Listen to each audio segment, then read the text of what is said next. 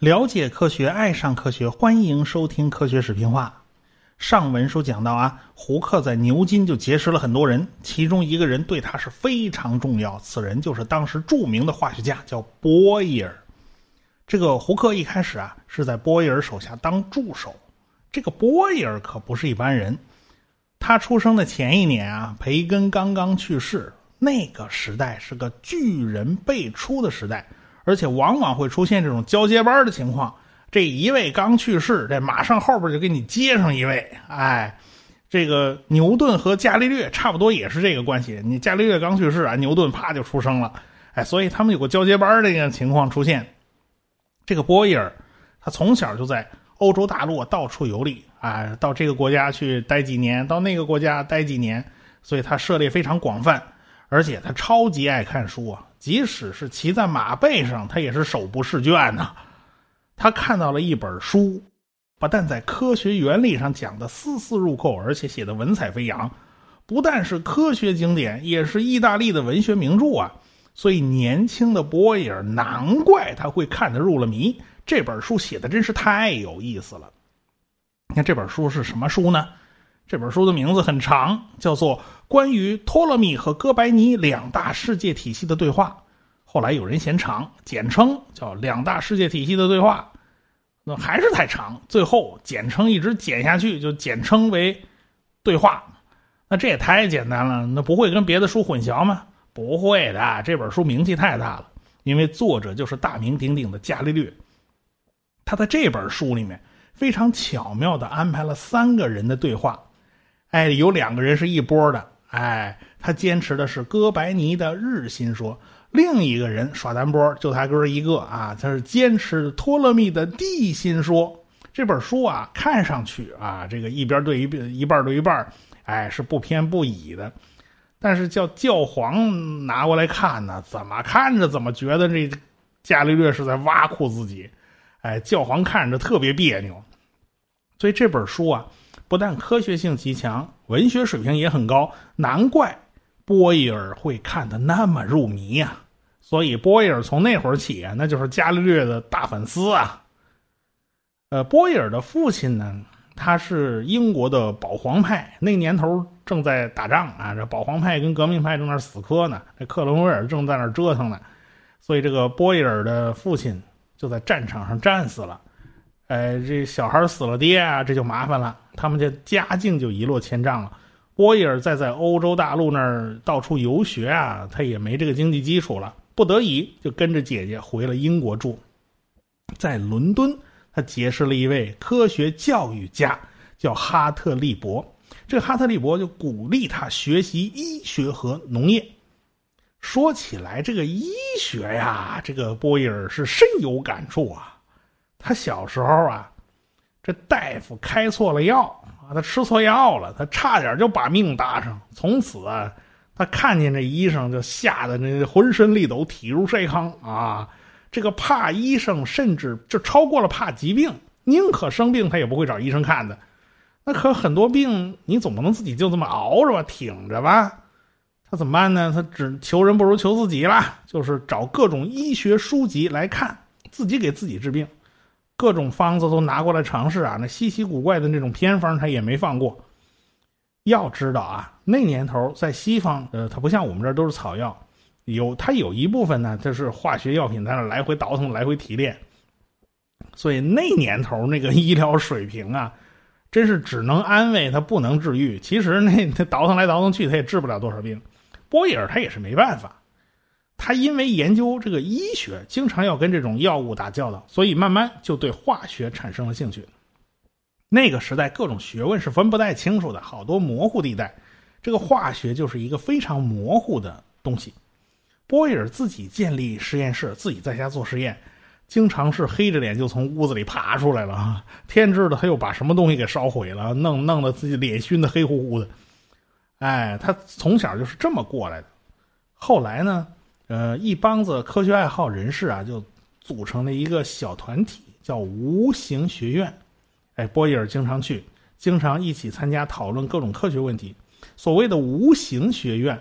我理解就是没有围墙的大学啊，大概就这意思。他们一小撮人嘛，就凑在一起谈嘛，走到哪儿这个在哪儿开会嘛，学校就在哪儿嘛。所以这等于是流动的，也也是没有固定场所的这种学会嘛。这个这小撮人就是皇家学会的前身。上文上文书我们讲过皇家学会嘛。所以波伊尔很早就参加了无形学院的这个活动，就这一一小撮人。开始的时候，这无形学院经常是在伦敦出没哈，后来一帮人就转战到牛津去了。哎，波伊尔那一阵子呢，就在家潜心读书，啊，日子过得倒也安逸。但是他架不住他心里痒啊，这个这个太痒痒了，好长时间见不到好基友啊，而且没人跟他聊科学啊，他憋不住，最后。波伊尔是一六五四年去了牛津，在通讯不发达的年代啊，这地理位置对朋友圈的影响那是非常明显的。这这波伊尔就是一例。后来波伊尔到了牛津以后，就开始建自己的实验室。那事儿大事儿大了，事儿多了，那自己就忙不过来了。他自己必须找个帮手，于是就找了几个年轻人来帮他，其中就有这位胡克先生。胡克那年头刚出道啊，不到二十岁，毛还嫩呢。波伊尔是一六二七年出生，惠更斯一六二九年，这俩岁数相仿。胡克就岁数小好多好多啊，就一六三五年才出生。在波伊尔手下呢，这胡克成长非常快。波伊尔就发现啊，这个胡克这小伙子动手能力极强啊，最擅长的就是制作试验仪器。正巧，哎，那年马德堡市的市长叫。奥托·冯·格里克就做了一个物理学教科书上的经典实验，叫马德堡半球实验。两个半球啊合在一起，中间抽真空，哎，然后看看多大力气能把它拉开呢？用了十六匹马才把这半球给拉开。马德堡半球实验就推翻了亚里士多德自然界讨厌真空的这个理论。他证明啊，这个。压力啊，不，并不是因为什么自然界讨厌真空，而是因为有大气压力的存在，空气是实实在在存在的。哎，这个试验的规模因为很大啊，参观的人也很多，所以很具备轰动效应，很快就传遍欧洲了。哎，这个波伊尔刚好也在研究气体，那个时候还处于自然哲学阶段呢，就哲学跟科学啊还没彻底分家，好多东西是混在一起的。而且那年头那个化学理论呢，就流行这种四元素说，啊，是水火土气是什么？这种气体呢，它算基本元素，它不区分这个气体和那个气体，他认为都一样。所以化学家们研究气体的性质啊，那是再自然不过的事儿了。所以他听说了马德堡半球实验以后啊，他心里就痒痒，哎，而且他自己也想试试。但是一个老大难问题就是。他没有真空泵，这个真空泵是人家克里格的独门绝技，人家没告诉他。哎，他想来想去，最后把这个难题就抛给了胡克。要说胡克是真不含糊，一没图纸，二没资料，他愣是凭着自己的心灵手巧，做出一个非常棒的气泵。那博尔当然就乐开了花了。果然，后面一段时间就拿出了好多。关于气体的研究成果，比如说燃烧必须依赖空气，缺了空气就着不起来啊，没空气不能烧。还有就是声音在空气里传播，没有空气它就玩不转了。后来还提出了波义尔定律，描述了一个气体压强与气体体积的反比关系。这个定律很重要啊，这是人类历史上第一个被发现的定律。哎，那我们就介绍个小常识啊。定律和定理有啥不一样呢？先推荐一个口诀啊：定理是可以证明的，定律是可以推翻的。你反过来，定理不可以推翻，定律不可以证明。哎，因为定理是层层叠叠的推导出来的，所以叫定理。假如不是用数学慢慢慢慢推导出来的，而是哎，我根据归纳观察，我总结出来的。那就叫定律，一个来自笛卡尔的演绎法，一个来自培根的归纳法，这两个路数啊，它是不一样的。波义尔的定律是他自己做实验总结出来的，它不是用数学一层一层推出来的，所以这显然就算定律。哎，波义尔做实验的时候呢，胡克一直在旁边是帮忙的。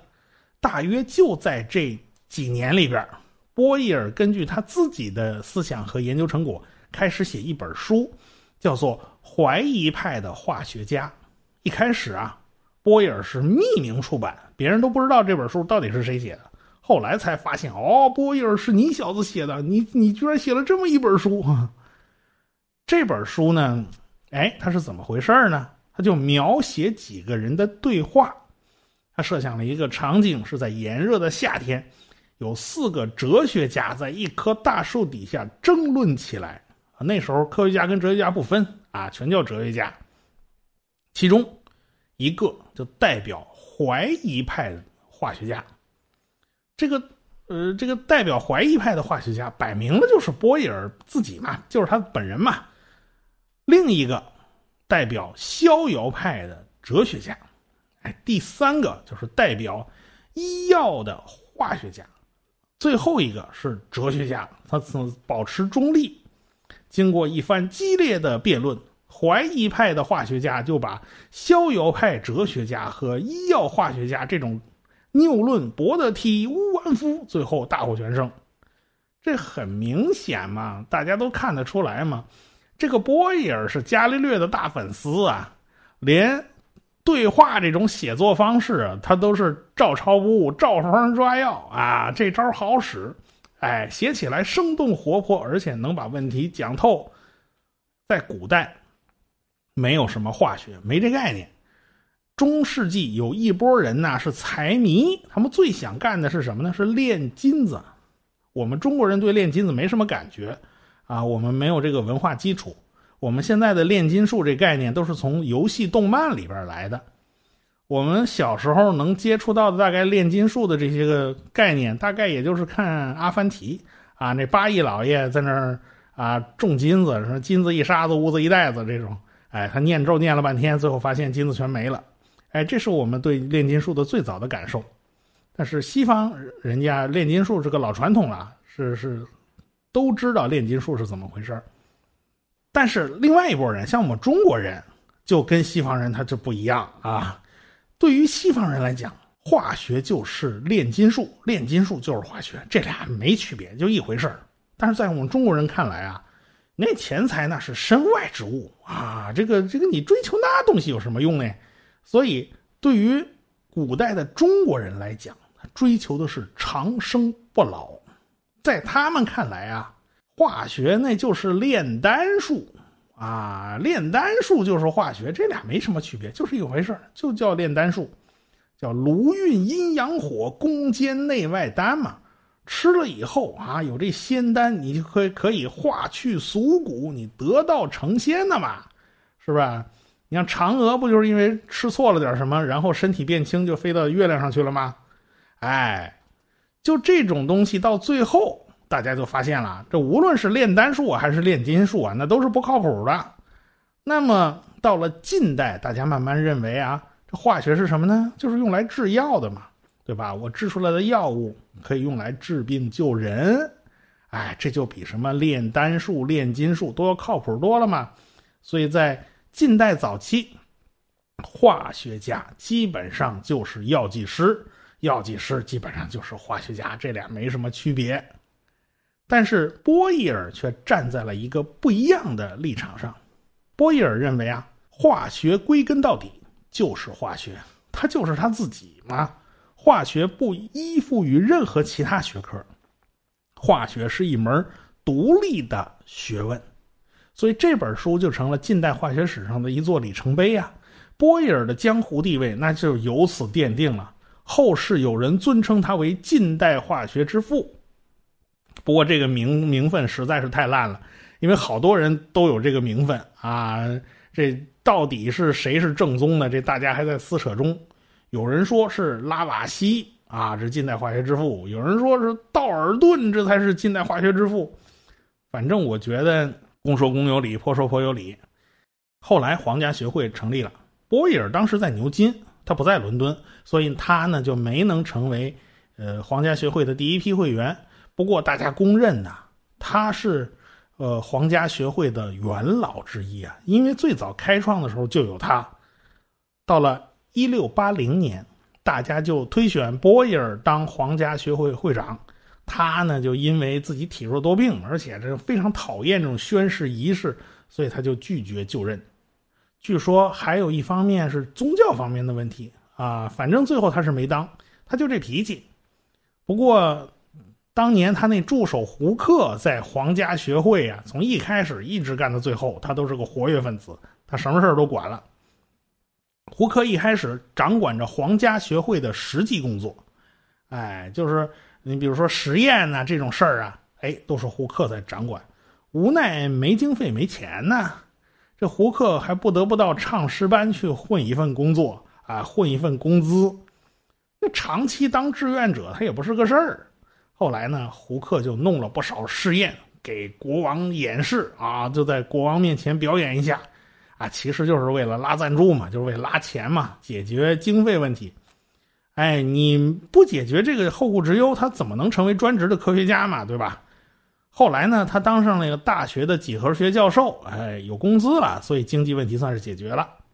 所以胡克就在皇家学会的实验主任这个位置上啊，就干得非常非常出色，因为他知识面非常广啊，啥都能来上两下，而且擅长机械设计，像胡克轮式气压仪以及实用的这种测速仪，就是他鼓捣出来的。他首先对弹簧性质进行了研究。提出了力学领域最基本的胡克定律。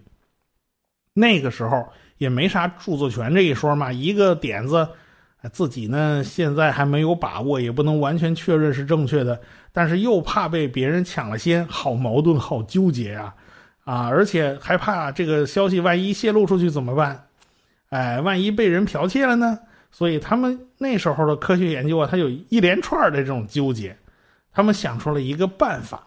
哎，他就把自己的研究成果写成密码加密，然后把这个加密以后的交给可靠的证人保存啊，就作证。比如说某年某月，胡克交给某人一个字条，上面写了一句话，但是这句话是完全加密的，别人看不懂。哎，后来假设啊，胡克觉得这个理论自己研究的很有把握，自己是正确的，或者是看到哎呀，有人要发表什么文章。写的跟我写的是一样的，好，那时候就可以把这谜底揭开了。那么胡克就可以告诉那个证人，你怎么怎么就能把这个密码给解开。假如解开了一看，哎呀，果然胡克先生你真厉害，你又领先了。哎，这这就真的胡克就会很爽了嘛？你看我多少年前我就把这个东西存住了，所以那年头很多人他的成果他是不拿出来的。他就用加密的形式存在一个中间人，或者存在一个好朋友那儿，哎，到时候万一后来有人发现了跟你一样的，哎，你就可以把这拿出来。你看我比你早多了吧？哎，这是对自己的知识产权的一种保护，也是对自己这个这个江湖地位的一种保护。所以呢，后来胡克那张字条就被解开了，解开其实就几个字啊，拼起来大概是一句话。叫力如身长，那这几个字是什么意思呢？就说的直白一点，就是应力与身长量成正比，这就是所谓胡克定律。哎，这是他在力学上的一个贡献。胡克在光学仪器的制造上，那功力可是非同小可呀。他制造的第一台复合显微镜，放大倍数非常惊人，而且看的图像非常清晰。所以他就非常喜欢把各种各样的东西都放到显微镜底下来观察观察。有一次，他从树皮上切了一片软木薄片放到显微镜底下观察。他看到了植物的细胞，其实这些细胞早就死了，只不过看到的是那些方格子。哎，胡克觉得他们这个方格子形状很类似于那种教士们所住的那些。单人房间，所以就所以他就用了单人房间的这个词叫 “cell” 来命名植物细胞，这是史上第一次成功观察到了细胞，尽管是个死掉的细胞。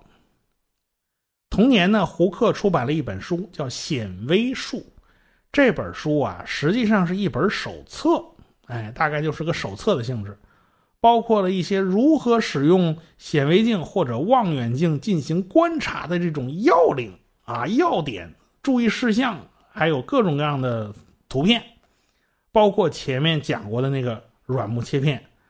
啊，胡克用过的这个显微镜，至今保存在华盛顿的国家健康与医学博物馆里边，那是非常珍贵的文物啊！而且胡克写的这本书上有大量的插图，你看胡克这童子功就显示出来了。他小时候很喜欢画画，哎呀，是好好下过功夫的，所以这本书的插图啊画的非常好。这时候。荷兰有一个市政厅的看门人，名字叫列文虎克。哎，他这名字跟胡克容易混啊，千万别搞混了，这俩不是一个人啊。他是荷兰人，他就看到了胡克的这本显微术，他就大受启发呀。他觉得这东西太有意思了，所以他就把所有的业余时间全部用来磨镜片反正闲着也是闲着嘛。他对胡克的镜片进行了改进，性能提高了很多，而且呢。他对微生物进行了细致的观察，啊，他一不留神，猛然发现，原来在显微镜头之下的这个微小的世界里面，居然有这么多的微生物，它们都会动哎，所以他就与英国皇家学会啊，断断续续的通了好多信，这皇家学会就让胡克鉴定一下这些成果呀，这东西写的到底靠谱不靠谱啊？胡克啊，你是显微镜专家呀，你来看呢。这胡克拿过来一看，哎呀，这写的真不错，尤其是感叹呐，这这家伙磨镜片的手艺真是太棒了啊！那既然很靠谱嘛，那就发表吧。这些信件就发表在了英国皇家学会哲学学报上。从此，一个看大门的保安呢，就名垂青史，他被称为微生物学之父。这个胡克最后真正跟牛顿开始结下梁子呢，他不是因为显微镜这边的事儿，但是还是跟光学有关。一六六三年，格里高里就设计了一种用反射镜片的望远镜，但是这格里高里啊，这手太糙，这手艺不行，他自己画得出来，他造不出来，能设计但是不能造。结果，年轻的牛顿在一六六八年就端出了一个漂亮的反射式望远镜。哎，这个反射望远镜的模型啊，在现在在很多天文爱好者的这种商店呀，还有天文博物馆的这种小卖部啊，都有的卖，哎，都有卖这个望远镜的复制品的。它这个设计原理就跟格里高里是不一样的，所以这种望远镜呢就被称为牛顿式反射望远镜，简称叫牛反。所以这个胡克看了以后就很不爽。要知道，光学和仪器设计。那是他们家的地盘啊，怎么这个牛顿也来插一杠子？这叫被窝里伸脚丫子，你算第几把手啊？所以胡克强调啊，他先于牛顿七年就做出了一个仅有三厘米的反射望远镜，而且性能比其他的大望远镜还要强，比那个十五米的还要强啊！他甚至还有更小的这种设计。啊，这种小望远镜是可以装在怀表里的，啊，主要是因为前一阵子不是闹黑死病嘛，而且伦敦又着了一场大火，后边这个重建工作太繁重了，这事儿太多，哎，就把这个功夫全给耽误了，要不然他早就把成品拿出来了。牛顿那时候年轻，岁数不大，他毛还嫩，他所以那时候呢，他不不太敢跟胡克叫板。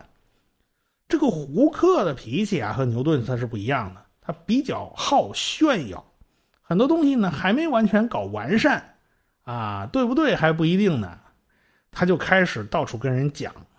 他一方面喜欢出风头，但是他一方面吧又怕别人剽窃自己东西啊，所以好多好东西都不拿给别人看。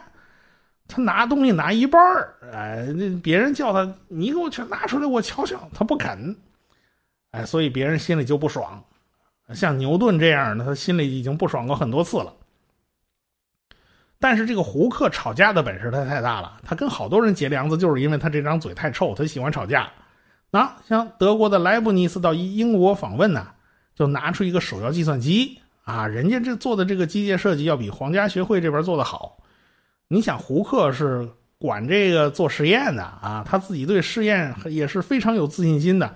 结果拿出来以后没人家做的好看，没人家做的性能好，那不是直接被怼吗？所以这胡克就不干了，嗯，他就跳出来一顿尖酸刻薄的嘲笑，啊，然后这个莱布尼茨脸上就挂不住，人家大老远跑过来是听你挖苦的吗？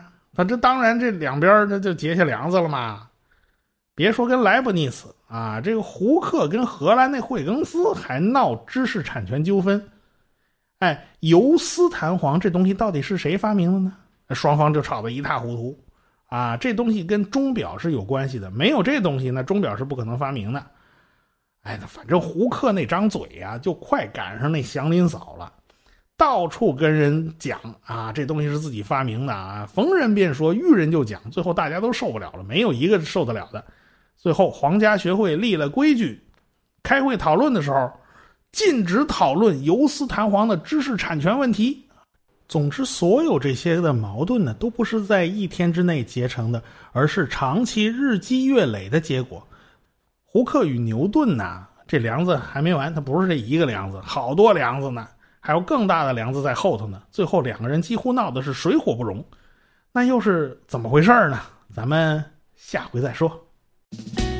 我是刘敬正，我是汪杰，我是吴黎明，我是王木头，我是旭东，我是卓老板，我们是科学声音。